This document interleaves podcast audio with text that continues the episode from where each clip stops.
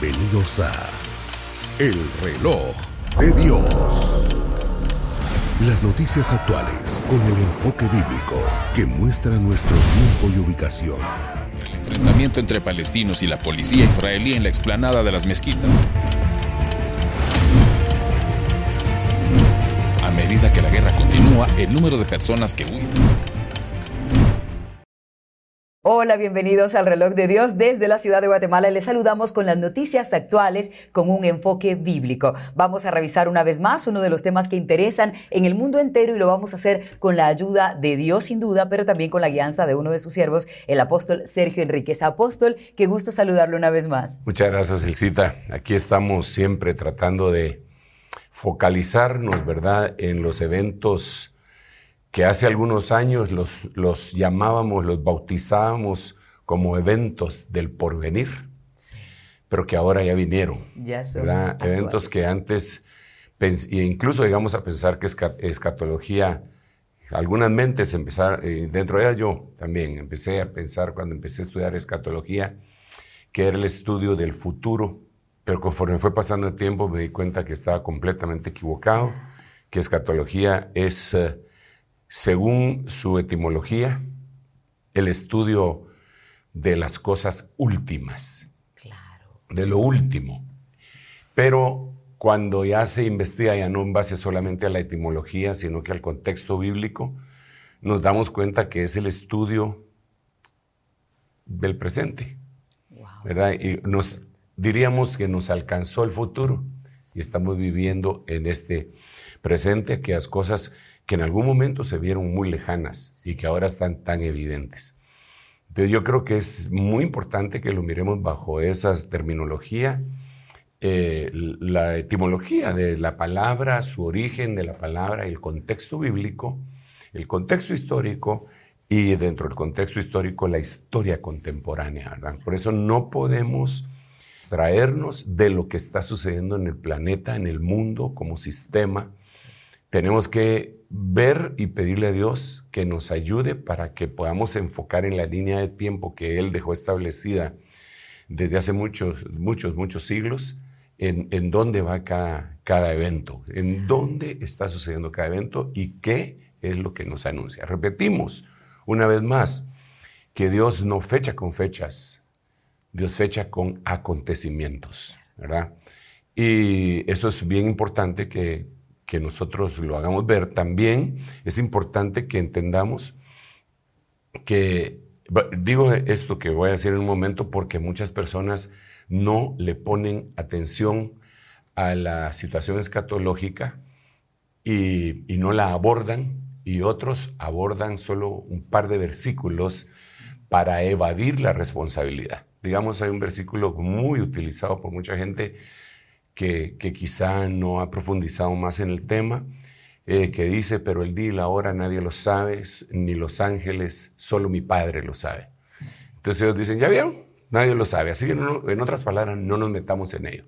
Pero no se ponen a pensar que cuando Jesús dijo eso, estaba ungido y se excluyó a sí mismo, porque dijo, nadie lo sabe, ni los ángeles, solo mi Padre. Entonces excluyó a sí mismo. Pero yo creo con todo mi corazón que Jesús es Dios y que Dios no puede eh, pues eh, olvidar ni ignorar nada. Entonces Jesús hoy glorificado sí sabe, porque es Dios. Le, eh, recuperó su gloria, según dice la Biblia en el libro de Hebreos, cuando el Padre lo introduce de nuevo al mundo, dice, adórenle todos los ángeles. ¿A quién se va a adorar sino a Dios? Y estamos hablando de Jesús, entonces Jesús es Dios. Entonces no puede ser que Él diga, ni yo lo sé. ¿Verdad? En ese, en ese momentito seguramente ni Él lo sabía. Pero definitivamente eh, Él sí lo sabe porque es Dios. Ok, esa es una de las cosas que es importante que nosotros analicemos. Pues eh, mira, eh, realmente el cita hay mucha gente que pretende no abordar el tema. Algunos, yo ignoro, las motivaciones. Las motivaciones solo Dios las conoce. ¿ah? Sospecho que algunos, porque están arraigados en su costumbre tradicional evangélica, teología, teología eh, que no la han escudriñado contextualmente, Y por eso ellos dicen, no, no, no, el día y la hora nadie lo sabe, así que no hablemos de eso. Pero se olvidan de esos textos que te estoy diciendo. Si, te si no te arrepientes, no, sabrás la hora que vendré. Obvio que está diciendo, si, si te arrepientes, sí vas a saber. Tendríamos acceso a esa información. Claro, y también dice la Biblia, mas vosotros no estáis en tinieblas para que aquel día os sorprenda como ladrón. Entonces quiere decir que sí va a haber un aviso. Eh, también eh, más adelante el Señor ya en Apocalipsis nos deja ver, no tanto en cuanto al tiempo, pero sí que nosotros deberíamos de hacer cuentas, porque dice el que tiene entendimiento, que calcule. Y claro, ahí es 13 y 18 Apocalipsis que está hablando del número y nombre de la bestia, pero dice que calcule. Entonces esto no, no nos exonera a nosotros de, ah, como el Señor dijo, el día y la hora nadie lo sabe, entonces yo ni me meto en el tema. No, tenemos que ver el contexto, definitivamente. Claro, como yo repito mucho, Dios no fecha con fechas, necesariamente. Dios fecha con acontecimientos. Y esto es bien importante por varias causas.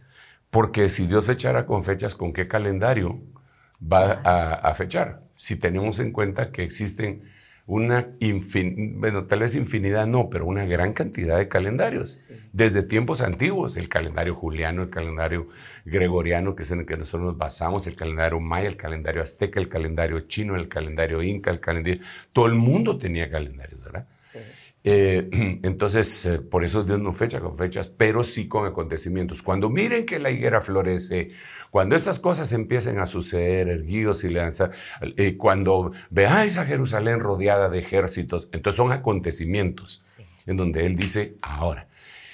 Entonces, sí, queremos escudriñar todo tipo de temas que Dios nos ayude y que, que de veras Él nos revele, ¿verdad? Porque no se trata solamente de venir a llenar un espacio, sino que de orientar y de aclarar esto en base a la Biblia y a la interpretación de la misma que, se hace, que hace la Biblia de sí misma y del Espíritu Santo que nos habrá Amén. Amén. Apóstol, totalmente de acuerdo. Quieren mandar preguntas, también pueden escribir desde nuestro WhatsApp y especialmente para quienes nos escuchan en el podcast y en Revesterio 917. El número de WhatsApp es más 502 5617 9099.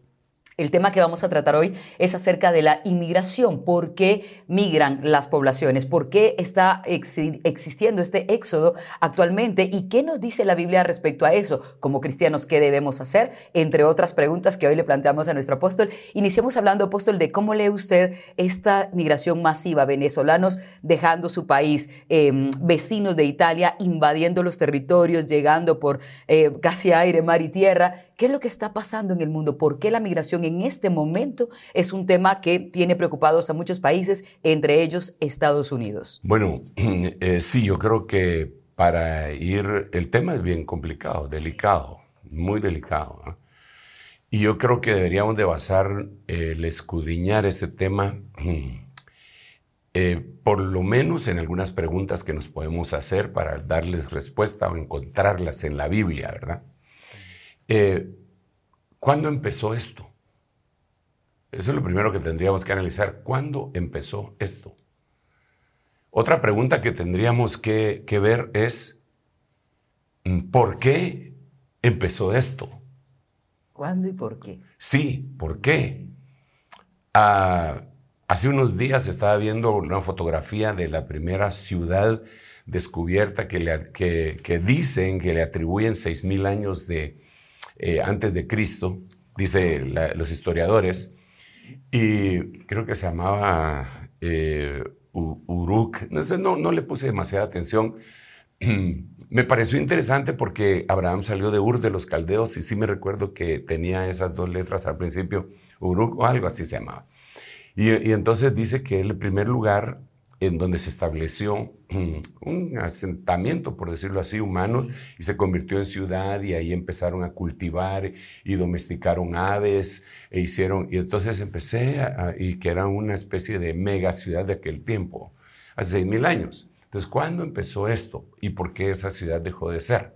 Ok, también tendríamos que explicar o preguntarnos qué significa el aumento eh, de las masas migrantes y qué atrae ¿Qué atrae? ¿Qué significa? Según la Biblia. Y creo que otra de las preguntas súper importantes que deben de, eh, pues, responderse de acuerdo al texto bíblico es cómo se puede evitar el ser contaminados por las diferentes opiniones, porque aunque nosotros no participemos como migrantes o como alguien que está recibiendo migrantes, nos quedemos eh, como que nada está pasando, siempre hay una opinión en uno que también va a ser juzgada de parte de Dios, nuestra, nuestra opinión respecto a otros, ¿verdad? Entonces, ¿qué, dice la Biblia? Así que en base a estas eh, eh, preguntas, a estas eh, inquietudes, yo diría que habría que irnos a, esa ciudad de Uruk. Parecido. y, tengo aquí algunos versículos que quisiera plantearlos. Allí estaríamos contestando la primera pregunta de cuándo empezó esto. Sí, Digamos, ¿cuándo empezó? Bueno, recordemos, pues, recordemos así brevemente, ¿verdad? Hagamos un brevísimo.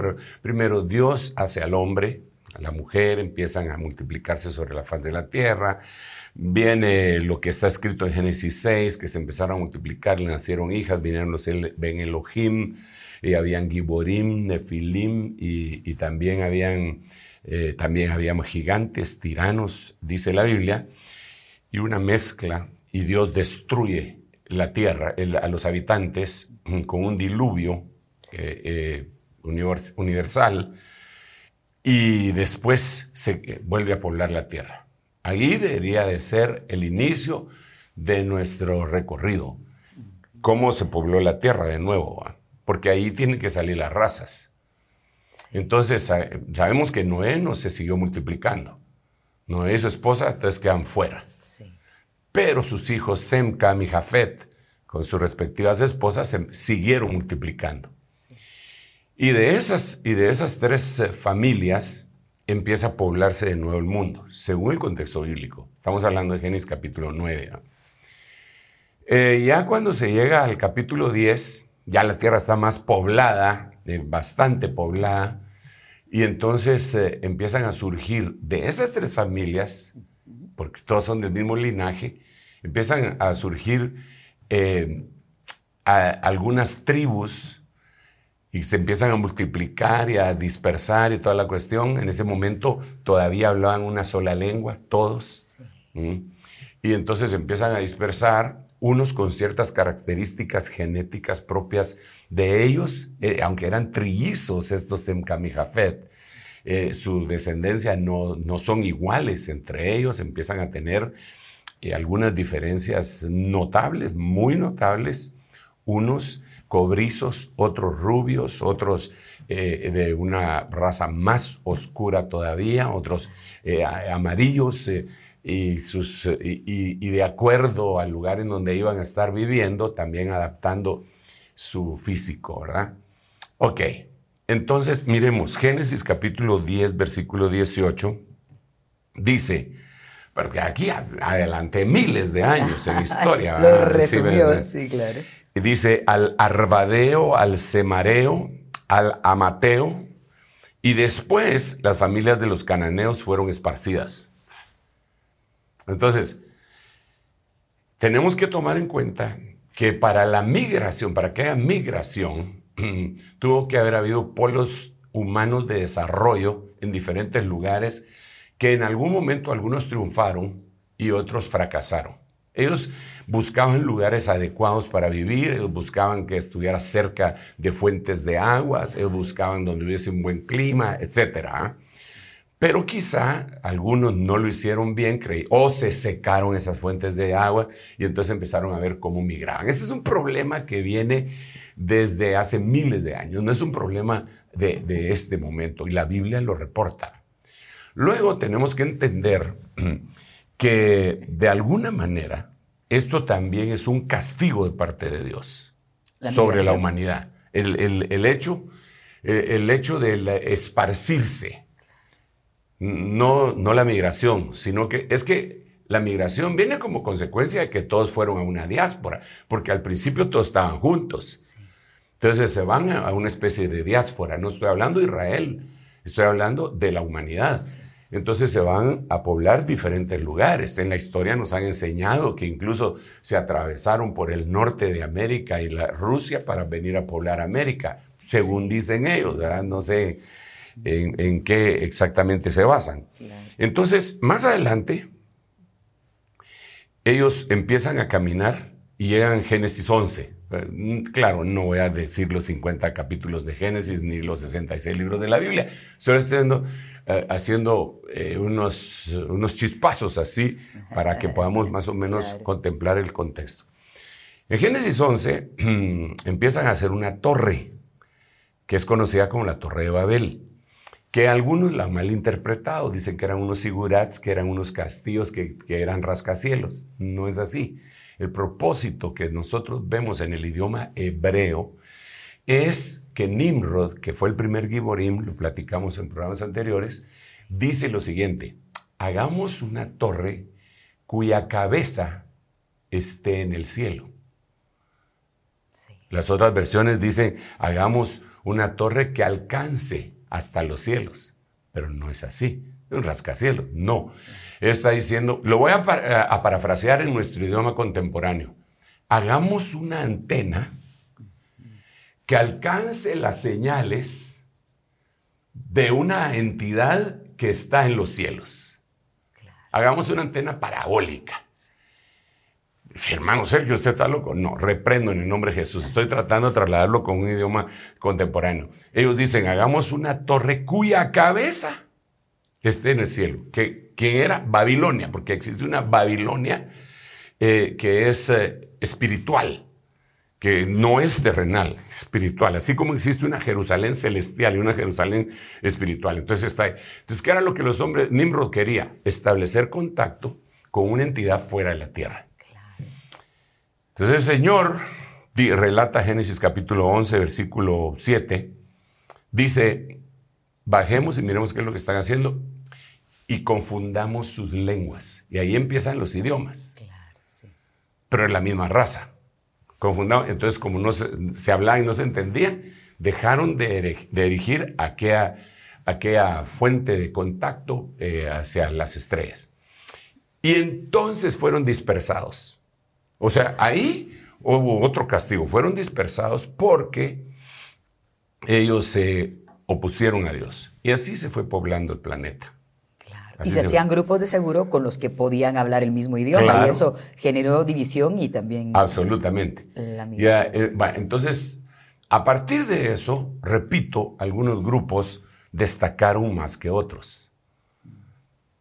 Ahí tengo una mis teorías yo que, que, las voy a decir porque están en la Biblia. Digamos, una de las teorías es por qué algunos grupos destacaron más que otros.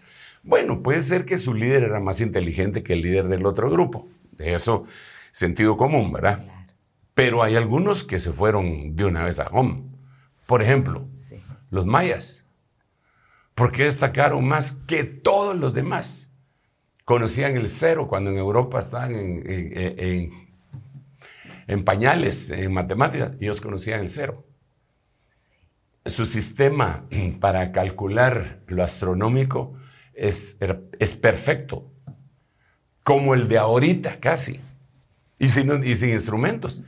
Entonces digo yo, ¿será que estos eran tan inteligentes o que, o no será que tuvieron una ayudadita? ¿Verdad? Digo yo pues, porque cuando se revisan algunos aspectos eh, arqueológicos y todo, hay da a entender que hubo alguien que los visitó, no solo a ellos, sino, eh, digamos, en, México hay unas, eh, unos monumentos que les llaman los gigantes de Tula. Cuando tú vas a ver los gigantes de Tula, eh, son, los hicieron los indígenas de ahí, pero los hacen con cartucheras y pistolas. Así los hicieron. ¿De dónde si no había pistolas? Sí. Bueno, eh, pero ahí ya me estoy metiendo en otro tema. Pero lo que estoy tratando de decir es que recibieron alguna ayuda. Versículo bíblico. Babilonia. Babilonia fue la cabeza de oro de la estatua de, Daniel, de Nabucodonosor, pues, que vio la estatua eh, oro, plata, bronce, hierro y barro. Pero la cabeza de oro era Babilonia. Entonces, viene el rey de Babilonia, Nabucodonosor, y dice lo siguiente, eh, después que meten al horno, al fuego, al horno de fuego siete veces calentado a los tres jóvenes hebreos, él dice, ah, ¿no echamos tres? Sí, tres. ¿Y por qué hay cuatro? Dice.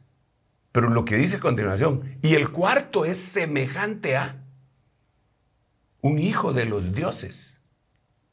¿Por qué dice eso? Mira, supón que, yo, yo, yo, te digo a ti, eh, yo tengo un carro, ¿y cómo es su carro? ¿Qué, cómo? Me preguntas y yo te digo, mira, es semejante a un Volkswagen Escarabajo. Tengo un parámetro, tuve que haber, tú tienes que haber conocido un Volkswagen Escarabajo y yo también para yo mencionarlo como parámetro. Claro, para que yo me imagine pues cómo es. Pero si nunca has visto uno y yo nunca he visto uno, ¿cómo podría ser esa referencia? Claro. Entonces él ahora dice, el cuarto es semejante a, uno de los hijos de los dioses. Ya habían visto a los hijos de los dioses. Exacto. ¿A quiénes le llamaban hijos de los dioses? Y ya los habían visto en Babilonia, en un imperio que se había multiplicado y había subjugado a todo el mundo. Entonces, es, estas, eh, eso lo vemos, lo vemos de una manera impresionante. Ese sería otro tema. Por eso te digo que este tema es complicado. Entonces empezaron los grupos, empezaron a crecer.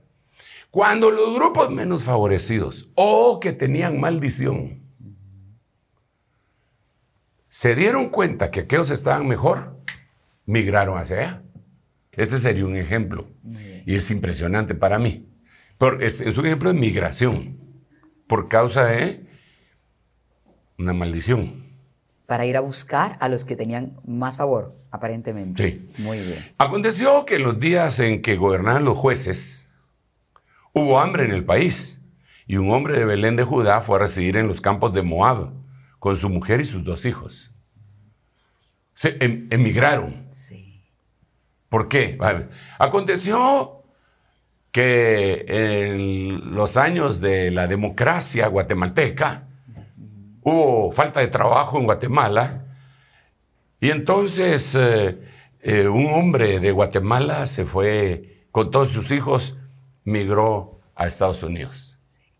Es lo mismo. Solo le cambiamos los actores. lo voy a volver a leer. Pero hay que ver por qué. Aconteció que en los días en que gobernaron los jueces hubo hambre en el país. Ahora, aquí la pregunta sería, ¿por qué hubo hambre? porque esa tierra no estaba produciendo. ¿Qué pasaba? Sí, o es una maldición.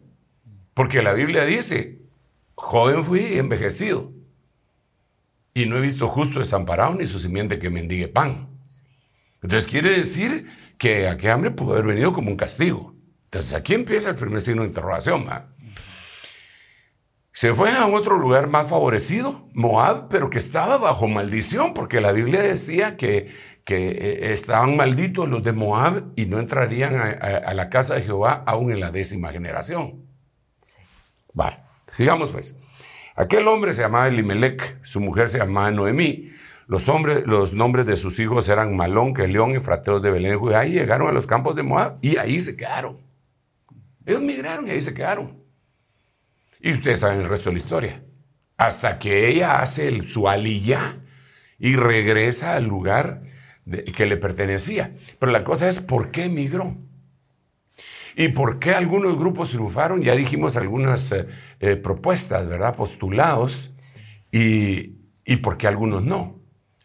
Entonces, yo miro otro, otro tipo de grupos que no prosperaron. Van, eso es bien tremendo. ¿Como cuáles? sí, sí. Cuando Noé eh, termina, se termina el diluvio y todo, entonces él planta una viña y se echa los tragos y queda dormido, desnudo. Y dice la Biblia que su hijo menor llamado Cam entró y vio la desnudez de su padre. No vamos a hablar de qué trata eso, pero vio la desnudez de su padre. Y cuando Noé despertó y supo lo que su hijo menor le había hecho, dijo lo siguiente, maldito sea Canaán. Ahora, Canaán era hijo de Cam, que todavía ni siquiera había nacido. No maldijo a Cam, sino a su hijo. Sino a su simiente. Maldito sea Canaán. Y dijo lo siguiente, siervo de siervos será. O sea, esclavo de esclavos será. Lo peor le puso, claro. Sirviente de los sirvientes de los amos. Eso vas a ser Can, eh, Canaán. Y de los cananeos, racialmente, viene la raza cobriza, negra y china. De, de, de Jafet viene la, raza eh, de, los llamados blancos. De Sem viene la raza de donde vienen los judíos. Entonces, por, por eso es, es, eh, déjenme decir esto más antes de que sigamos. Viene Jesucristo, nuestro Señor bendito, santo y poderoso, y, y deja escrito, el que está en Cristo, nueva criatura es. Las cosas viejas pasaron y todas son hechas nuevas. Entonces la maldición de, que le dieron a Cam, que cayó en Canaán y en las razas ahí, cambia. Porque, ah, porque después de todo fueron maldecidas todas las razas. Pero esa es otra cosa que sería muy largo explicar. Pero tengo los versículos bíblicos, ¿verdad? Entonces, eh, viene el Señor y dice, voy a hacer una nueva raza, un nuevo sacerdocio, una nueva nación, una nueva creación y hacia la iglesia. Y entonces dice, esta queda exenta de la maldición. Esta que exenta la maldición que se, que se ha dado generacionalmente. Por ejemplo, los eh, representantes de los judíos, lo decíamos el programa pasado, dijeron, su sangre sea sobre nosotros y sobre nuestros hijos. Es una maldición. Pero en Cristo Jesús, si ellos se meten a Cristo, esa maldición se anula. Eso es una bendición. Ah, sí, claro. Entonces, las maldiciones generacionales o raciales que pueden haber en Cristo, nosotros se anulan. Sí. No, no, no es que la vamos a anular por movimientos pro tal, pro acá, por aquí, porque ese es humano. Sí. Pero Jesús vino y pagó también por eso. Claro. No hay maldición. Nos dio Para- permiso de cambiar nacionalidad. Sí, somos, es que dice que somos ciudadanos del reino de los cielos. Pero entonces volvamos a los migrantes. Cosa cardíaca, ¿va? Por eso yo insisto que el tema es muy complicado. Entonces ahora sigue avanzando.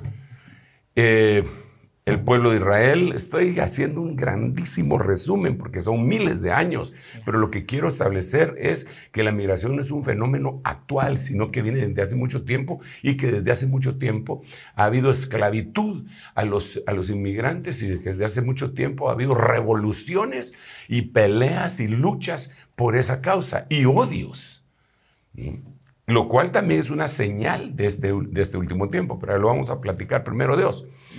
Entonces, llega Israel en sus jornadas, ¿verdad? Van buscando, buscando hasta que llegan a Canaán. Se establecen ahí en Canaán como consecuencia de que a José lo venden a Egipto, que era una metrópoli, era una, un país, era una potencia. Sí. Entonces lo venden ahí, lo venden a un oficial mayor del faraón y termina en la cárcel. Y ustedes saben la historia extraordinaria, preciosísima. Y él se vuelve el hombre más importante después de faraón en Egipto. Entonces él llama a su gente. Te voy a dar papeles. Ah, te voy a dar green card, te voy a dar pasaporte, vení para acá. Y pam, pam, pam, pam, a todos. Claro. Entonces ya están ellos legal, legales. Migrantes Ya, en migrantes otra. Pero entonces el faraón que conocía a José se muere. Y sale un faraón que no lo conocía y agarra a todos los inmigrantes y los esclaviza. Por 400 años los, esclavi- los esclavizan. Pierden su estatus, aunque la gente había nacido ahí. Sí. Va a decir, los que ya nacieron ahí no se les puede llamar inmigrantes, ya son ahí, Claro. ya nacieron ahí. Sí, sí. Digamos en el caso nuestro. Algunos de nuestros eh, ancestros, algunos, no todos, ¿verdad? Pero algunos vinieron de Europa, unos de España, otros de Francia, otros de Italia, otros de Portugal. Vinieron acá, pues se mezclaron con los que ya estaban acá y nacimos nosotros. Los mestizos. Sí, pero ¿y entonces ahora qué? No tenemos derecho nosotros a estar aquí porque originalmente nuestro tatarabuelo no era de aquí. ¿Ves? Yo aquí nací. Claro. Pues eso le pasó a los israelitas en Egipto. Los esclavizaron. Entonces Dios les dice, los voy a sacar como inmigrantes a otra tierra. Y ustedes saben la historia. Hermosa historia, por cierto. Sí. Entonces el problema no es actual, viene de mucho tiempo. Ya a través de, de todo esto se va generando un odio dentro de las razas. Pero, sí, pero olvidando que somos hermanos todos. Claro.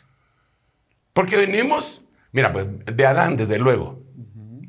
Adán le perdió a Caín y Abel, por lo que ya sabemos.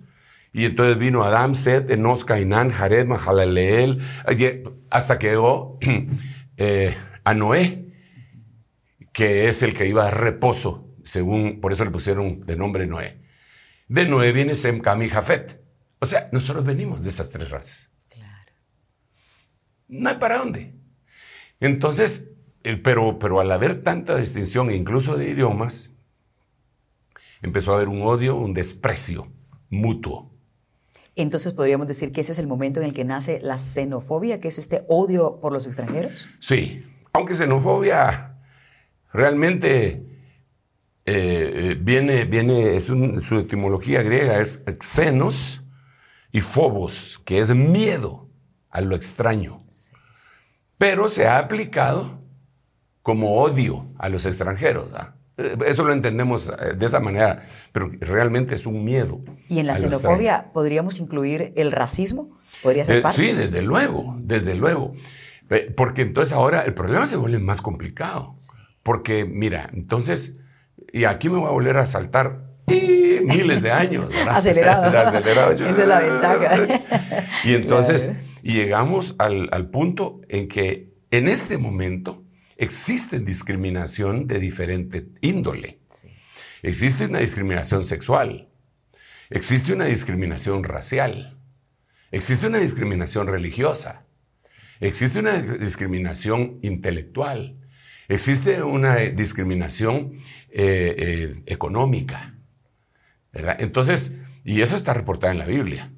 Sí. Está reportada en la Biblia porque dice que en Cristo Jesús ya no hay ni bárbaro ni escita, ni judío ni griego. Entonces, como, como que el Señor está diciendo, miren, yo no quiero que ustedes estén peleados porque aquel es judío y usted es griego. No quiero que se expresen en ningún... Y sin embargo, nosotros vemos que e- ese- esa manera de pensar alcanza incluso algunos ministerios cristianos Sí. en donde ellos dicen, eh, existe discriminación por edad también, Sí. en donde ellos dicen, esta iglesia es de jóvenes, Discriminando a los ancianos. cuando el avivamiento es jóvenes y viejos juntamente. Sí. Esta iglesia es de ricos y esta es de pobres. Esta iglesia es de intelectuales. Aquí solo los que pensamos y tenemos cierto grado de escolaridad podemos permanecer. Aquel pobrecito que no sacó la primaria, ese no. Entonces empiezan a hacer un montón de discriminaciones.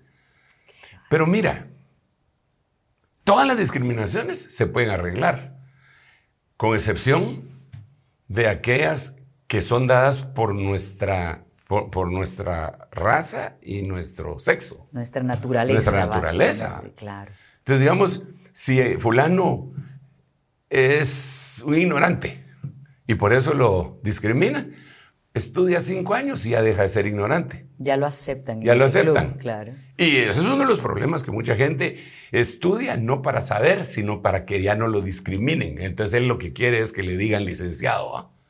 Claro. No lo hizo por, por superarse, sino que porque aquel me miraba como chenque puro y entonces mejor yo quiero eh, eh, que me miren de tú a tú. Sí, sí. Pero así no se combate el- eh, el- la discriminación. El otro puede, es pobre y se pone a trabajar un montón y ahorra y es un buen administrador y de repente es rico. Ahora ya puedo. Mm, De todos modos, nunca lo van a aceptar en el club de golf. Claro. Porque los otros nacieron en cuna de oro y este para llegar a tener el oro tuvo que vender cunas. ¿verdad? claro. Entonces, eh, es distinto. Sí. Pero puede llegar más o menos a equilibrarse. Pero, pero racialmente, Si es ¿cómo eh, se va a despreciar a alguien porque es de, de tal o cual color? Eso es ilógico. Eh, entonces, hay un remedio para eso. Pero entonces volvamos otra vez a la carga. Porque ya me adelanté demasiado y tengo que regresar y tenemos que ver algunas noticias que apoyan esto. Pero antes- es que antes de ver esas noticias, yo quisiera expresarles a los hermanos que nosotros tenemos una solución en Cristo Jesús. Y que nosotros deberíamos de estar aferrados a ella. Esa es una esperanza realmente. Sí, porque así como está el mundo, olvídate, esto va a explotar. Bueno, ya está explotando. Entonces, y con odio, con odio. Eso es un odio terrible. Bueno, entonces, después empiezan a suscitar algunas otras cuestiones, ya no solamente el éxito de una potencia, sino las carencias de alguna parte de la sociedad que no, que no le atina, que no hacen, que destruyen países. Entonces la gente dice, ah, pues yo tengo que darle comer a mis hijos. Y, así como Ruth, eh, en el caso de Ruth, pues de que vámonos a Moab porque ahí sí hay comida y aquí no. Entonces es un venezolano que dice aquí nuestro, nuestra moneda ya no vale pero pasando de aquí tal vez sí vale algo y dicen que allá nos reciben, vámonos, se van a sus hijos, eh, porque están primero queriendo sobrevivir. Pero se nos olvida, otra vez por la carga, que todos venimos de la misma raíz, que no es porque ellos estén en cierto lugar que se llama Venezuela y que hablan el idioma nuestro solo que con un acento distinto. Eh, eso no es suficiente para... No hay razón para discriminar. Sí, hay para comprender. Pero, hermana, ahí sí tiene que haber un, tiene, tiene, que haber un crecimiento en el Señor, que ya lo vamos a ver. Eh, el punto, tal vez final, porque agarré mucho tiempo y yo quiero que sigamos comentando en base a las noticias, es que el Señor dijo que una de las señales de su venida, de, su, de la gran tribulación, es porque se levantará reino contra reino y nación contra nación. Así dicen nuestras Biblias. Pero la palabra nación eh, tiene 500 años de uso. No existía en ese tiempo. No existía. La palabra nación tiene 500 años de uso y en las traducciones de la Biblia pusieron, cuando estaban viendo el original, dijeron, ah, esta es nación, pongamos nación. Lo pusieron como un sinónimo, pero no lo es. la conceptualización que ellos tenían de grupos organizados eh, eh, en gobiernos organizados a la manera que ellos conocían. Esta es una nación. ¿verdad? Pero lo que dice ahí es que se va a levantar etnos contra etnos. Y etnos es una palabra de la cual procede etnias, razas. Entonces, ¿qué, ¿qué, es lo que el Señor está diciendo? Miren, en el último tiempo va a haber una pelea racial. No de esta nación que se llame, eh, qué sé yo, no quiero decir nombres, ¿verdad? Porque no quiero ofender a nadie, ninguna ningún país, pero este país que se llama país X y este país que se llama país Z y se van a agarrar entre ellos, se van a pelear y, ese y esa es la señal. No. Ahí lo que está diciendo es, en todos los países del mundo va a existir diferentes razas metidas. Y la falta de comprensión va a hacer que se peleen y se va a levantar y se van a pelear razas contra razas en el mismo, en el mismo, en el mismo, llamemos, en la misma nación. Claro, son bien, Eso es lo que está pasando en todos lados digamos, tú mencionabas Estados Unidos porque es uno de los países que más inmigrantes tiene. Y efectivamente, Estados Unidos tiene de todas las lenguas y de todas las naciones. Digamos, eh, aquí hay de varias naciones y tenemos nosotros originalmente 22 etnias, ¿verdad? Sí. Pero, pero digamos, la vez pasada se quedó un hombre que venía de, de Europa Oriental en el aeropuerto no sé cuántos días porque no había quien le tradujera. No había embajada de su país, nadie ni nadie sabía hablar ese idioma. Eso no pasa en Estados Unidos. En Estados Unidos llevan a la corte a un hermano de los nuestros, eh, sutuil, y tienen traductores sutuiles. Claro. Yo, yo conozco. Ah, sí. Están preparados porque reciben a tanta gente. Eh, eh, sí, pero a lo que yo me refiero es que ese país es el que más inmigrantes tiene. Ese es el ejemplo que quería poner. Entonces, al tener tantos inmigrantes, sin el conocimiento que el Señor quiere que tengamos, que tiene que venir desde, desde su mente a nuestro corazón, a nuestra mente, se desprecian entre sí. Se pelean entre sí. Su desprecio puede escalar y escalar y escalar. Y en lugar de que la respuesta blanda apacigüe la ira, le echan más leña al fuego. Sí, absolutamente. Entonces, viene este y quiere entrar al país. Y dice, no puedes. ¿Por qué? Porque no estás en regla. Pero estoy muriendo, me hambre, no me van a dejar morir. Y entonces va escalando, va escalando, va escalando, va escalando. Y entonces empieza a haber muertes. Y aquellos que ya están dentro, eh, ya me estoy refiriendo, digamos, al caso de Estados Unidos y otros países que, que acogen algunas veces a, a inmigrantes. Los, habrá algunos que no, pero la mayoría. Dicen, no, estos no vienen a quitar nuestro trabajo, estos vienen a hacer tal cosa, estos vienen a hacer. Y entonces empieza un, a alimentarse el fuego de la xenofobia, que es una señal bíblica del último tiempo. Se levantará etnia contra etnia. Sí, que agarren a ese porque es, eh, es negro y los policías son blancos. Y le, pegan, y los están grabando. Entonces eso fue una actitud xenófoba, pero ahora viene el payback y el, la, venganza. ¿ah? Y entonces se levantan y lo que agarran, negocios, porque los blancos son eh, los dueños de los negocios, entonces destruyámoslo. Entonces los otros que no participaron en la otra cuestión, ahora ya los metieron en el, lío. Entonces se arman y les disparan. Y, se escala, escala, escala, escala, escala. Y la sociedad se polariza. Y una nación dividida no puede sobrevivir. Si el enemigo se está usando a nivel mundial. Nosotros aquí en Guatemala, que es donde tenemos esta sede y es donde tenemos este estudio, tenemos varias etnias y, hay diferencias entre, entre todos nosotros. Se pelean, de hecho. Nos peleamos, porque eh, entonces lo que tenemos que hacer es ser llenos del Espíritu Santo para aplacar aquello, y es el único que lo puede hacer.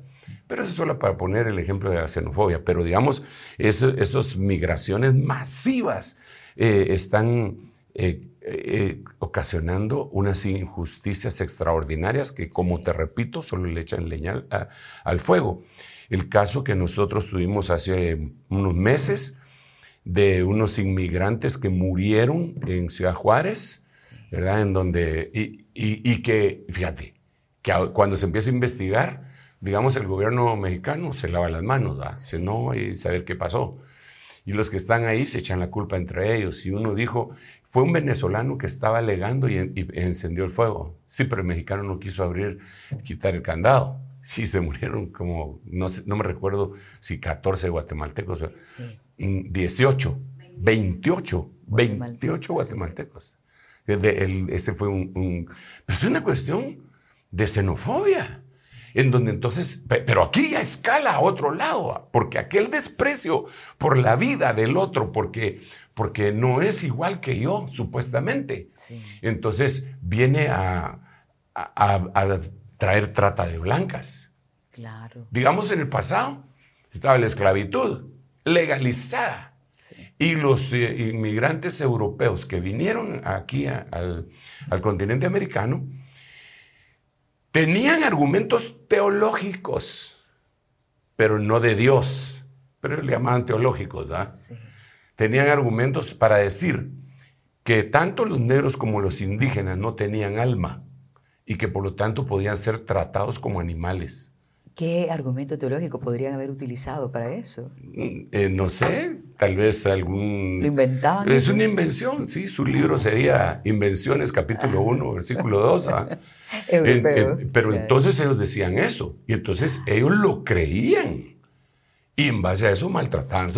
¿Y qué si somos hermanos? Eso, repito, yo le llamo a eso la ley del péndulo. Porque una exageración te lleva a otra. Digamos, machismo te lleva a feminismo. Extremos. Extremos. Militarismo te lleva a una sociedad civilizada que no puede poner orden. Entonces, en este caso, eh, el racismo, ese racismo que se dio en contra de, lleva a todo lo contrario, otro racismo. Digamos ahora, hay películas eh, en eh, Estados Unidos en donde en los cines no dejaron entrar gente blanca. Hay una película que solo son actores negros y es de África y todo, y no dejaron entrar gente blanca. La revancha, la venganza. Eh, pero eso quiere, en aquel tiempo eran los blancos los que decían, en, las, en sus piscinas decían, no se admiten ni perros ni negros. Igualándolos, comparándolos. por eso te digo que es la ley del péndulo. ¿ah? Aquí y allá. Aquí y allá. Entonces, eso no se puede combatir por, por un partido político que tiene tal eh, eh miras, ya sea ultraderecha, derecha, izquierda, el centro. No, la única forma es que Dios impacte el corazón nuestro y entonces nos lleve a la solución. Sí, absolutamente. Si te parece, antes de que veamos alguna noticia, yo quisiera presentarles a los hermanos la solución. Wow. Muy bien. Antes de que termine el programa o lo dejamos para después. Mejor ah, dejémosla para después. Pensaría que después, exacto. Para que todos pensemos, si todo este problema tenemos tan grande es el problema, ¿cómo solucionamos? Entonces, ya que me dio la autorización, vamos a ver un resumen que nos ha preparado el equipo de producción acerca de lo que está ocurriendo con los migrantes en América, para poder analizarlo y también ir viendo hechos, acontecimientos que a la luz de la palabra tienen mucho mensaje para nosotros.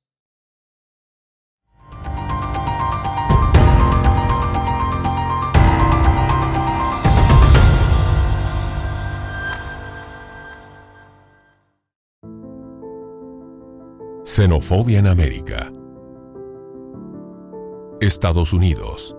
Las leyes migratorias han sido un tema muy difícil, ya que afectan directamente a las personas que buscan emigrar a estos países. Las leyes de migración de los Estados Unidos especifican quiénes tienen permitido ingresar al país, por cuánto tiempo pueden permanecer y en qué actividad pueden participar mientras estén en dicho lugar. De acuerdo con la Organización Mundial de Migración de la ONU, Estados Unidos es el país con el mayor número de inmigrantes del mundo. Se calcula que la cifra es de 51 millones de acuerdo con el último censo, lo que representa el 13.6% de la población total. Muchos de ellos se encuentran en situación irregular.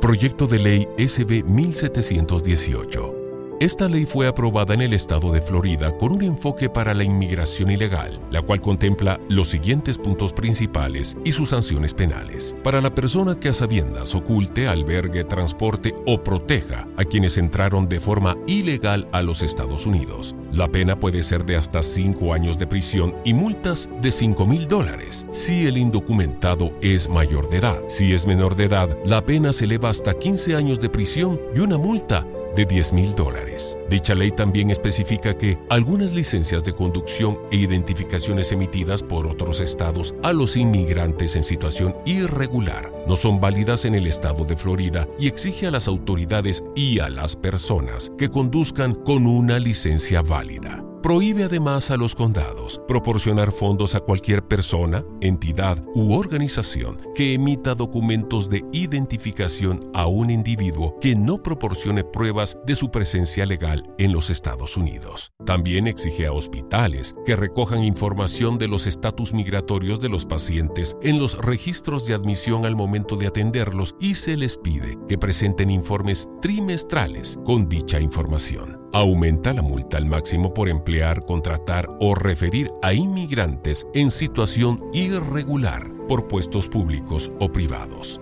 Esta medida ha afectado grandemente a los estados de Florida ya que los inmigrantes han decidido abandonar dicho estado. Un claro ejemplo se puede ver en un campo llamado Homs, que se encuentra abandonado y solo un empleado se prestó a la cosecha. El pánico entre los inmigrantes comenzó luego de que el gobernador de Florida, Ron DeSantis, firmó una legislación que exige que las compañías con más de 25 empleados se sometan a una verificación electrónica. Otro claro ejemplo es como una trabajadora de la Asociación de Campesinos fue la única que asistió a la plantación. Al ser entrevistada, ella comentó su preocupación por el riesgo que conlleva esta ley para las familias, ya que teme que la puedan separar de sus hijos debido a que la nueva medida podría prohibir la expedición de documentos de identidad a inmigrantes en situación irregular. Xenofobia en las escuelas. En el estado de New Jersey, los alumnos abandonaron la clase por una maestra que criticó a varios estudiantes por hablar español. Algunos dijeron que no van a regresar a los salones de clase hasta que las autoridades hagan algo al respecto. Argentina. Migrantes latinoamericanos y africanos denunciaron que la xenofobia y la discriminación resurgieron con fuerza en este país a raíz del decreto que se firmó tiempo atrás, el cual reformó la ley migratoria. La intensificación de maltratos físicos e insultos y de la violencia policial en las calles fueron los primeros signos de alerta. La nueva norma criminalizó a los inmigrantes, en particular a los de los países limítrofes facilitó expulsiones y aumentó el rechazo de ingresos, lo que implica un retroceso al enfoque respetuoso de los derechos humanos que tenía la ley derogada y que era presentada como un modelo a nivel global. Venezolanos víctimas de xenofobia. La xenofobia hacia los venezolanos crece de forma alarmante y se demostró en Chile y Perú, donde no les brindan la oportunidad de un empleo. En Colombia, autoridades advierten que la estigmatización contra los venezolanos ha causado muertes. El mismo caso se presentó en Ecuador, donde se puede apreciar cómo ellos viven en plena calle. Se estima que el número de inmigrantes venezolanos es más de 6 millones. En Chile, más de 200 familias de venezolanos que sobrevivían en una plaza pública fueron desalojados a la fuerza. Se podía observar cómo algunos ciudadanos chilenos mostraban su odio hacia estas personas, diciendo que la mejor solución es que todos los ilegales se vayan de esta ciudad y regresen a su país. También en dicho país se dio a conocer un video de marinos chilenos entrenados y realizando cantos xenófobos contra los ciudadanos de los distintos países limítrofes. Esto, por supuesto, ha traído repudios en toda la región de este y del otro lado de la cordillera grabado por un turista y subido a internet. Este video que muestra 19 segundos de entrenamiento de la Armada chilena en las calles de Viña del Mar, describiendo en su canto cómo eliminarían a los inmigrantes de los países vecinos, amenazó con convertirse en un escándalo diplomático. Vimos una noticia en la que resumíamos un poco de lo que está sucediendo en América. Y una de las noticias, apóstol, que más nos ha preocupado como latinos es ver el menosprecio que hay por los inmigrantes en Estados Unidos y sobre todo la ley eh, impulsada por el gobernador de Santis en Florida, donde hay muchísimos migrantes que ahora permite de una manera más tajante rechazar a los inmigrantes. No se les puede transportar porque hay penas de cárcel y también económicas, no se les puede recibir en ninguna parte. Ahora, a la luz de la palabra, ¿cómo podemos analizar eso? Sobre todo porque la iglesia cristiana está allí en la Florida, quisiera ayudar, pero si ayuda, podrían terminar también detenidos. Sí, hay mucha tela que cortar. Nosotros tenemos ejemplos en la Biblia de gente que arriesgó su vida por ayudar a extranjeros ya no digamos eh, eh, aquí que tenemos aquellas parteras que tenían la orden de Faraón de matar a todo niño hebreo y no obedecieron. No obedecieron y Dios las prosperó. Eh, yo no estoy llamando a una rebelión civil ni nada por el estilo, pero me preguntas y yo digo, nosotros tenemos que llegar en un momento a, a definir nuestra forma, nuestras convicciones aún a riesgo de nuestra libertad, como lo hicieron las personas del principio. Lo que pasa es que la iglesia también se ha acomodado mucho. Entonces, esto también es un cimbrón, así sacarnos de, de, nuestra zona de confort. Mira, en cuanto al... El, tema viene a ser lo mismo, ¿verdad? Lo único que algunas personas sí lo hacen con hecho pensado y se aprovechan para echarle culpa a alguien. Eh, eh, sobre todo el político, el político y sobre todo que se va a lanzar, que está lanzando o que quiere el voto de la gente, siempre va a encontrar un culpable. Si tú miras, eh, ya sea de su mal desempeño o ya sea de, para llegar a la, a la presidencia o a los lugares de poder. Ejemplos, no voy a decir todo el, el milagro, pero sí voy a mencionar los santos, digo Eso está perfecto. Digamos, eh, hay 6 millones de venezolanos eh, eh, inmigrando. 6 millones de venezolanos. Más que la población de Costa Rica. Ok, entonces el gobernante de Venezuela mm, ¿a quién le echa la culpa?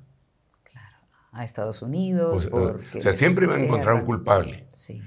Hay muchísima gente nicaragüense saliendo. Ellos le echan la culpa al gobierno y el gobierno a quién le echa la culpa.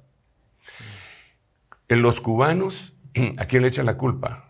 Al bloqueo eh, que, o sea, en- entonces eh, vámonos eh, allá allende los mares, allende los mares. Y Hitler, ¿a quién le echaba la culpa? A los judíos. a los judíos, ¿verdad? Entonces, eh, eh, cada quien, y ahí ya me voy acercando a grupos específicos raciales, ¿verdad? Entonces, muchas veces en algunos políticos lo que hacen es enfocarse en, en el odio hacia un grupo para poder hacer como lo hizo Hitler, ¿verdad? Para justificar Para, sus acciones. no solamente para justificar, es echarle la culpa. Estos son los culpables, estos son los culpables. Miren cómo estamos, estos son los culpables. Miren cómo estamos, estos son los culpables. Porque ese es el corazón del, del- del hombre desde el principio. Eh, ¿por qué hiciste lo que hiciste? Yo no fui, fue Eva. Y Eva, ¿por qué hiciste esto? La serpiente, Señor. O sea, siempre como que se deriva en nuestra responsabilidad. Es obvio, porque el Señor Jesucristo no está en el, en el corazón.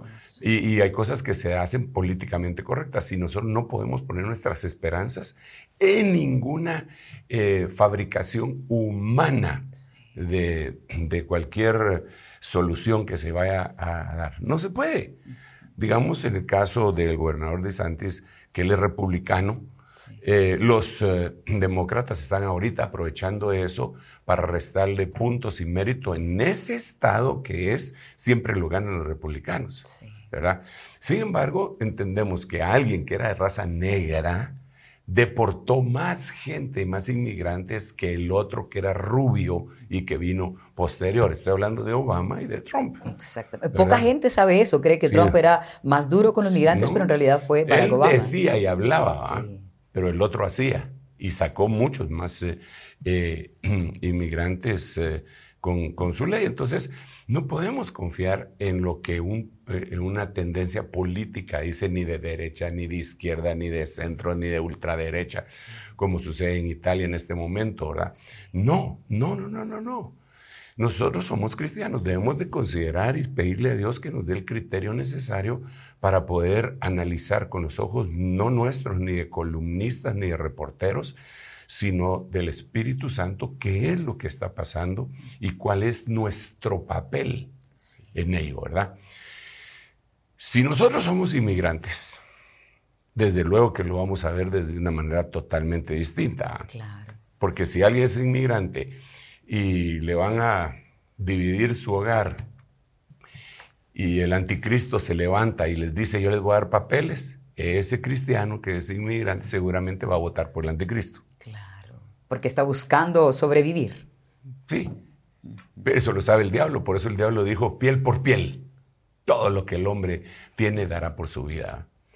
Entonces yo creo que nosotros como cristianos debemos de anteponer cuál es la voluntad del Señor, qué es lo que verdaderamente Dios quiere para nuestra vida, eh, tanto siendo inmigrantes como estando establecidos en un país para ver si vamos a ayudar a un inmigrante o no, a pesar de los riesgos que podamos eh, meternos. Nosotros eh, acá como iglesia tuvimos que asesorarnos legalmente para poder auxiliar a un grupo de venezolanos que se habían quedado varados en el aeropuerto porque incluso hubo un taxista que al darle una, eh, llevarse a un venezolano a un lugar a donde iba, los, los agarraron y al taxista lo metieron preso aquí en Guatemala. No tenemos que irnos a Estados Unidos ni a todos No, en todos lados se da, se da esto. ¿Por qué? Porque es- hay una insensibilidad eh, ante la necesidad de los demás. ¿verdad? Pero también somos prudentes para hacer las cosas dentro de los cánones que rigen la sociedad, que vendría a ser la ley, Sí. para no, para no hacer las cosas ilegal. De hecho, aprovechando que ahora está diciendo esto, y espero no meterlo en aprietos, porque la pregunta sería, si yo estoy pasándola muy mal en mi país y estoy pensando en migrar, podría preguntarle, ¿migrar ilegalmente es pecado? Y a la vez, quien está en un país y ya es residente y llega un migrante y le dice, oye, escóndeme, básicamente lo que contestó hace un momento, escóndeme, pero sabe que al hacerlo va a estar violando la ley de ese país, como cristiano, ¿qué debo hacer? ¿Lo acojo, lo guardo pidiéndole a Dios que no lo tomen o digo no, porque si yo lo resguardo acá, estoy violando la ley de este país. Híjole. Sé que son dos preguntas Eh, muy sí, es complicado. Primero tenemos que entender que no todo lo que es legal es justo. Sí, muy bien. Hay, hay leyes injustas, Sí. totalmente.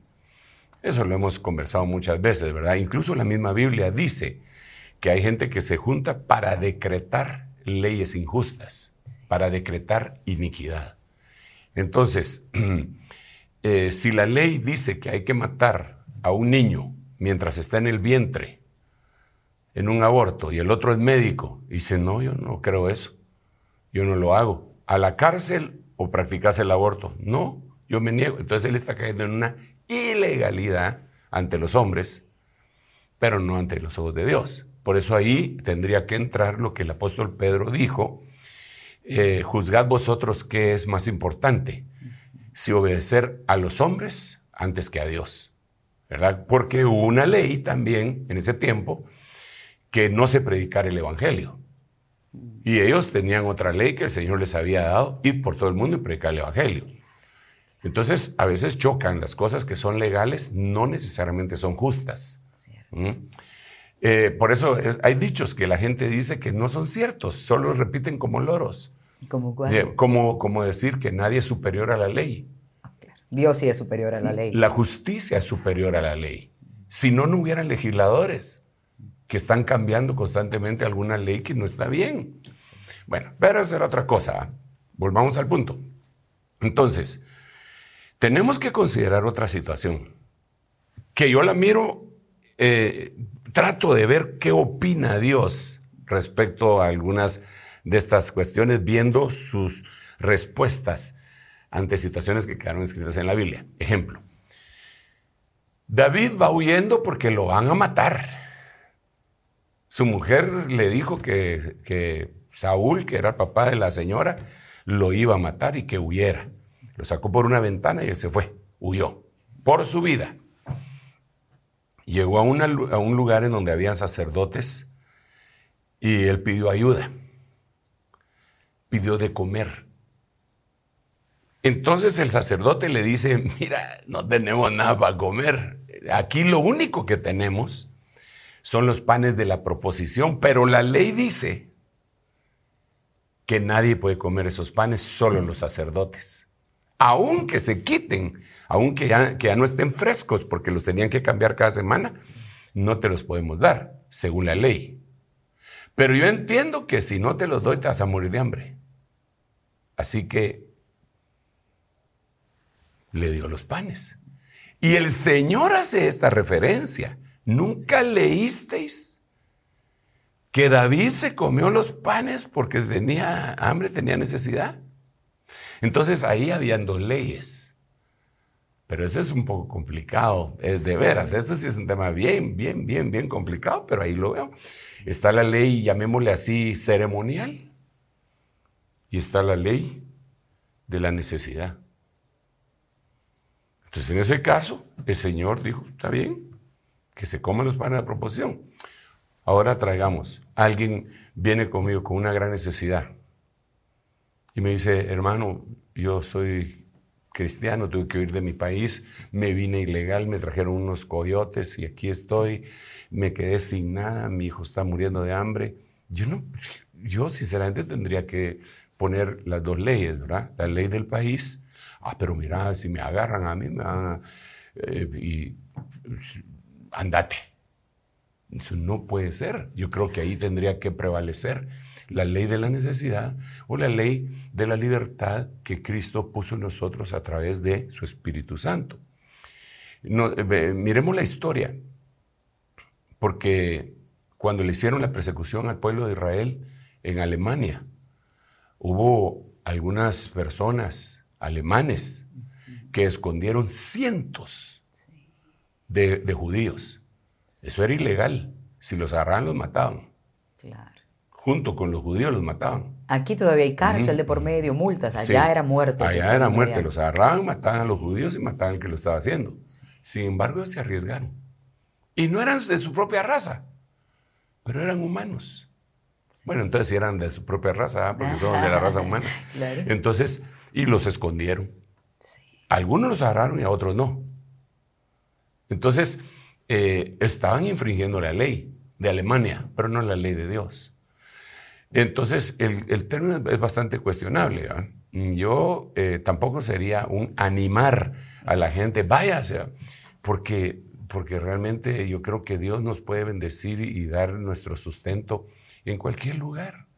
Porque mucha gente es engañada para, para hacer esto y, y, eh, eh, mira, el problema es de veras multifacético. No se puede solo decir sí, no, blanco y negro. No, hay que ver otras cosas. Hay que ver que si llevan unos niños, tienen que tener otro trato, pero también hay que ver que algunos, como saben que van a tener otro trato, llevan a los niños. Entonces se comparan a los talibanes que ponían a sus niños enfrente para que no los atacaran. Es decir, si me tiran un balazo, que maten al niño, porque entonces las redes sociales van a publicar esto y aquellos van a ser condenados. no puede ser, no puede ser porque eso es una especie de egolatría, ¿verdad? Apóstol, aprovechando que está diciendo esto, hay muchas personas que por lo general vemos a, países como Estados Unidos que aparentemente tienen la oportunidad de recibir, migrantes como el malo de la película porque está siendo inhumano al no permitir esta masiva migración hacia el territorio. Pero en realidad el país, si deja entrar a tanto... Eh,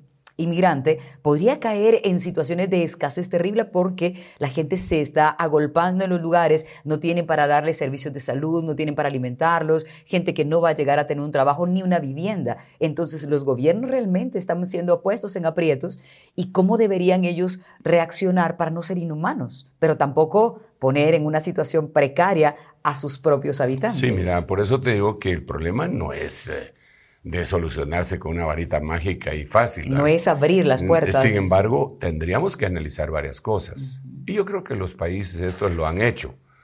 Eh, pues eh, eh, crudamente han sido despiadados a veces. mira, mira, el mayor capital que puede tener una nación son los humanos. El mayor capital, el mayor valor si el país es rico en petróleo, esa no es su mayor riqueza. Su mayor riqueza son sus habitantes. Si el, eh, país es rico para, hacer, para sembrar cardamomo y café, pues eso es un plus. Pero realmente lo que vale de esa nación es su gente. Y así en todo el mundo. Entonces yo creo que cuando una persona de este tipo que estamos hablando, que es productiva, es trasladada a otra nación, la otra nación debería de ser inteligente y aprovechar. Y decir, este ya viene entrenado. Este, por ejemplo, un médico que se graduó aquí pero no encuentra trabajo y se va para allá, ¿por qué lo van a poner a limpiar allá? inteligentemente tendrían que decir, ya nos lo dieron hecho, solo que se nivele. Eso es en inteligencia, digo yo, pues. Eso hicieron para la Segunda Guerra Mundial. Agarraron a gente alemana que trabajaba con Hitler para el desarrollo de bombas y de armas. Y se los llevaron, les dieron nacionalidad y ahí los tuvieron y ellos tuvieron familia. ¿Verdad? Porque así el, inmigrante siempre lleva una bendición. Los judíos, por ejemplo, fueron eh, eh, un caso muy, muy eh, sui generis, en donde nosotros podemos ver a dónde llegaban, bendecían, porque eran fabricantes inteligentes y todo. Entonces, ¿por, qué, ¿por qué rechazar una bendición de esa naturaleza? Ahora, con aquel montón de gente, pues no sé, esa nación tendrá que ver qué hace, pero el odio, el menosprecio hace que, que la gente lo vea totalmente de una manera distinta. Pero yo sí creo que la mayor riqueza que tiene el planeta Tierra es eh, la corona de la creación, que somos los humanos. Entonces no es de tratarlos de esa manera, ¿verdad? Y, sobre todo que venimos de la misma, de la misma raza, de la misma raíz, ya lo explicamos, eh, pero sí es un problema. Porque si aquí os traen otro, otra conducta, otra forma de ver, primero hay que reentrenarlos. Ese reentrenamiento le podría causar un gasto extraordinario al Estado que los está recibiendo, ¿verdad? Lo hemos visto cuando el gobernador de Texas le mandó a Washington y a Nueva York en buses a los migrantes que tenían allá y para ver qué hacían los estados demócratas del norte y los metieron en problemas, pues no estaban preparados. O sea, no es solo de hablar y hablar y hablar y de defender, no, hay que hacer. Es un problema bien complicado que yo quisiera, antes de terminar el programa, no sé cómo vamos, si te vamos a seguir dando aquí, porque hay otras noticias también, ¿verdad? Mejor te vuelvo el tiempo, porque si no me enciendo y empiezo a hablar otro montón de cosas. Y como tú me haces otras preguntas también, entonces yo digo... No colaboro.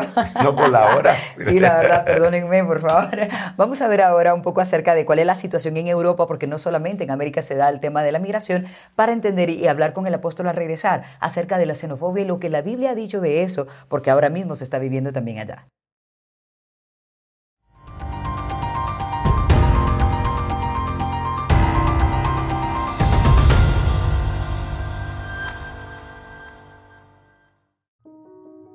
Xenofobia Europa.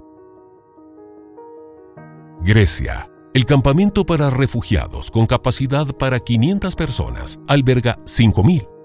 Su propósito era ser un punto de tránsito, pero un sistema de migración atrasado lo ha convertido en el hogar de varios inmigrantes. Este lugar y estas personas son la razón por la que Europa finalmente se enfrenta a una crisis migratoria. El plan abandona los esfuerzos anteriores para redistribuir a los recién llegados en los 27 Estados miembros, una medida rechazada por algunos países como Hungría y Polonia. Las ONG dicen que eso podría causar estragos en el Mediterráneo. Karen Metz, de la organización Save the Children, declaró, los Estados miembros de primera línea como Italia, Grecia y Malta se mostraron con resistencia a cooperar. Si no hay ningún tipo de reubicación obligatoria, es posible que no permitan el desembarque de las personas rescatadas. Todo depende de la voluntad de los Estados miembros que, en los últimos cinco años, no ha sido mucha.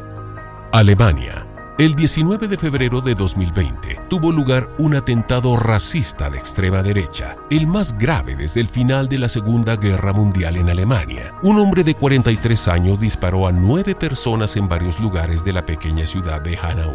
Después de ello, asesinó a su madre y luego se suicidó. El sospechoso dejó una carta admitiendo haber llevado a cabo los asesinatos y también publicó un video en YouTube expresando puntos de vista racistas y extremistas. La mayoría de las víctimas fatales son de origen kurdo. Otras cinco personas fueron heridas de gravedad.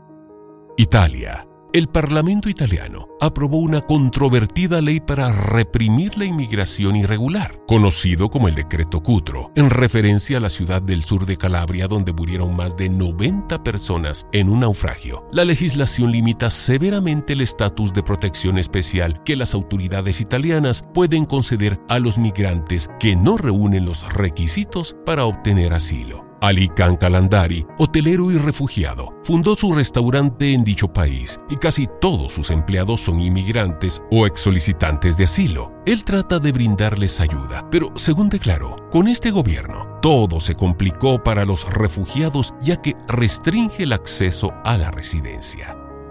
Georgia el temor a ser enviados a combatir a Ucrania y el miedo a que el Kremlin cierre las fronteras provocó que miles de rusos crucen a Georgia. Se calcula que aproximadamente 10.000 rusos cruzan diariamente. Al llegar a la frontera de Georgia, se observa cómo los manifestantes se encuentran con pancartas y mensajes xenofóbicos y se oponen a la entrada de los inmigrantes rusos. Un manifestante mencionó, este país está ocupado por Rusia, así como una parte de Ucrania también está ocupada por ellos. Los rusos no son bienvenidos en mi país y no son vistos como amigos o hermanos. Suecia. El nuevo gobierno de derecha sueco firmó un acuerdo de cooperación parlamentaria con el partido de extrema derecha demócrata suecos, lo que implica un posicionamiento duro en materia de migración. Este acuerdo planteó la idea de enderezar a Suecia y afirman que se encaminan hacia el endurecimiento de los controles internos y el refuerzo de la lucha contra la inmigración ilegal. El gobierno también hizo énfasis en su nuevo proyecto que denominó repatriación voluntaria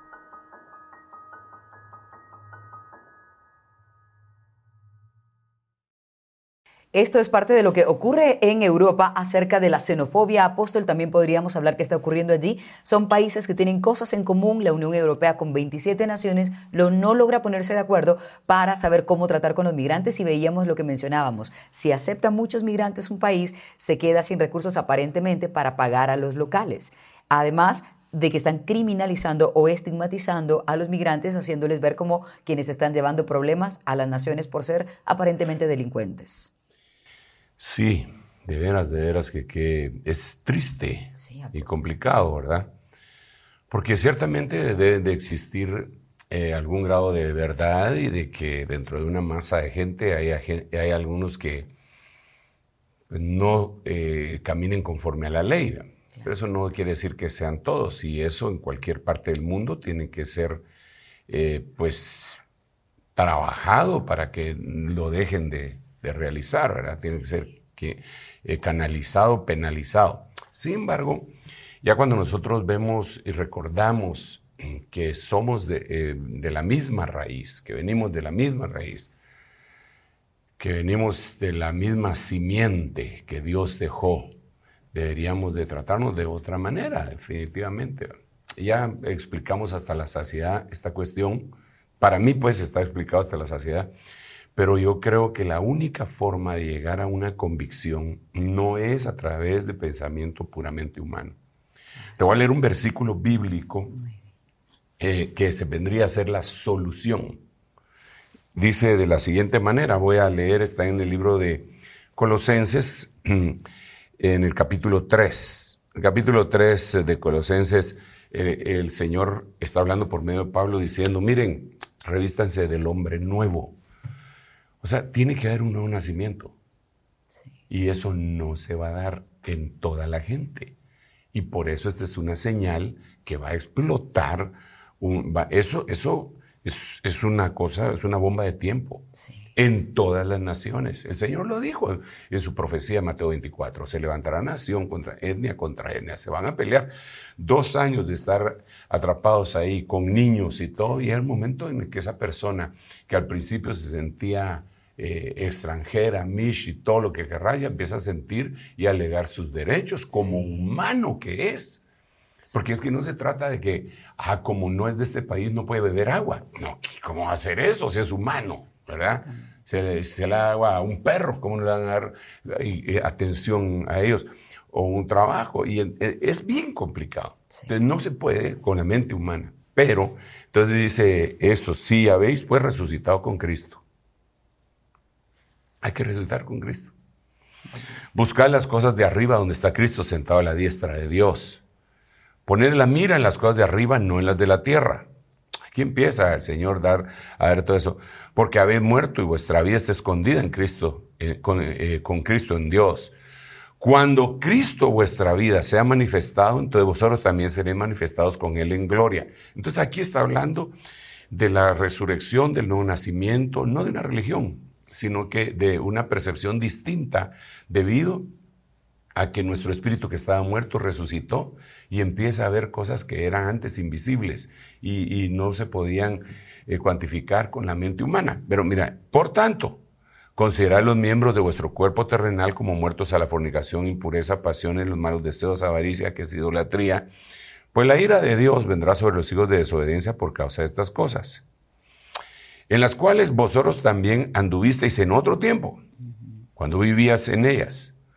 Pero ahora desechad también vosotros todas estas cosas, ira, enojo, malicia, maledicencia, lenguaje soez de vuestra boca. No mintáis los unos a los otros, puesto que habéis desechado. Aquí, quiero parar, porque este es, este es el punto central para la solución a este problema. No mintáis los unos a los otros, puesto que habéis desechado al viejo hombre con sus malos hábitos y os habéis vestido del nuevo hombre, entonces un nuevo nacimiento, el cual se va renovando hacia, un, hacia la epignosis, hacia el conocimiento pleno, no al conocimiento. A ver, para decir conocimiento en griego se dice gnosis. Para decir para verdadero, pleno conocimiento se dice epignosis. Entonces dice, cuando usted llega a la epignosis, ahí En esa epignosis ya no usted no van a hacer diferencia entre griego y judío.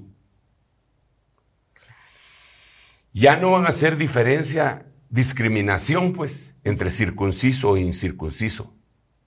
Ustedes ya no van a discriminar por, por, causa de la epignosis del conocimiento que va más allá, del pleno conocimiento, del verdadero conocimiento, no de la ciencia humana, no del humanismo.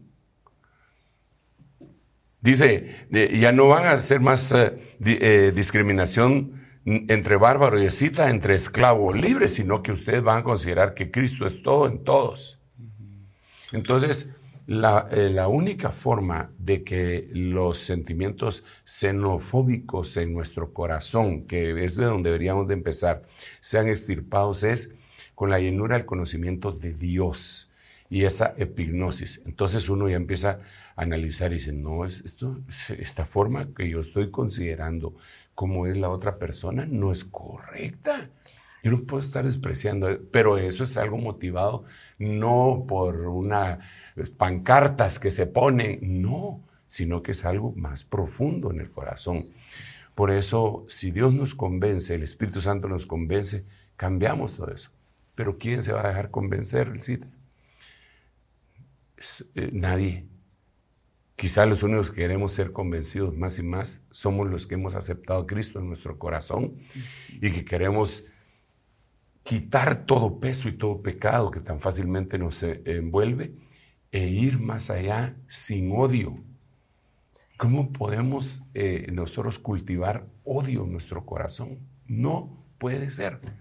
Pero el mundo sí lo cultiva pues cada quien va a cosechar lo que cultiva. Pero nosotros, en el nombre de Jesús, tenemos que proclamar a los cuatro vientos que Dios ama a todo hombre en todo lugar, que busque por el camino que Él dijo que es Jesucristo, eh, su, bendición. Dios es bueno, y, pero, pero quiere también que las cosas se hagan en orden. No hay sino un camino. Solo hay un mediador entre Dios y los hombres, Jesucristo. Entonces, la esperanza, Jesús. No hay otra. Pero sí vemos esto con cierto, en, primer lugar, con un sentimiento de tristeza de ver el sufrimiento de la gente, pero por otro punto también vemos con cierto, es como agridulce, ¿verdad? Tú, porque porque uno mira y, y, dice con cierta alegría, eso quiere decir que el Señor viene y esto se va a terminar. Y vamos y presentamos nuestras cuentas delante del Señor y primero Dios salgamos bien librados. Apóstol, este es un programa para meditar mucho acerca de lo que debemos hacer como cristianos con nuestros eh, hermanos migrantes, porque al final, pues ellos eh, pasan por territorio, en el caso de quienes estamos en Guatemala, y nos toca pues tenderles la mano de ayuda hasta donde sea posible, ¿cierto? Así que es un tema complejo, apóstol, pero seguramente es para que lo puedan compartir y lo puedan ver en distintos países, porque la migración es un tema del mundo entero. Sí, y afuera el odio. No queremos odio, no de ninguna manera. Recuérdense que xenofobia no solamente quiere decir miedo por lo extraño, sino que también odio. No queremos eh, odio en nuestro corazón, no nos mandaron a eso. Me despido de ustedes, los bendigo en el nombre de Jesús y les ruego al Padre, al Hijo y al Espíritu Santo que les bendiga súper, súper abundantemente. Amén.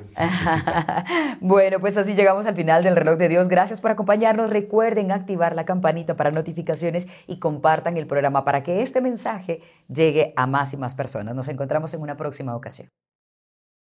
Esto fue el reloj de Dios. Un mensaje de esperanza en medio del acontecer mundial.